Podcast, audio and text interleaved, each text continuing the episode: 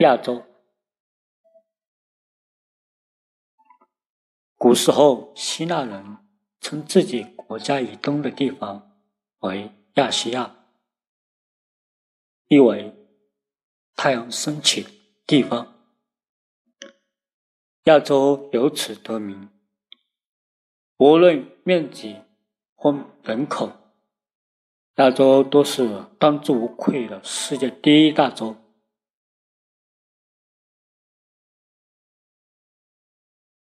作为全球最大的陆地自然综合体，亚洲突出表现了各种地理要素的多样性和极端性。亚洲也是人们心目中古老与文明最经典的代名词。世界三大宗教皆源于此，四大文明古国尚有其上。而亚洲人灵灵魂深处所共有的那种宽容而又坚韧的底蕴。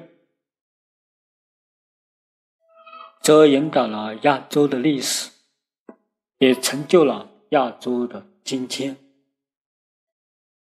让这片古老土地依然焕发着蓬勃的生命力，雄居在世界东方。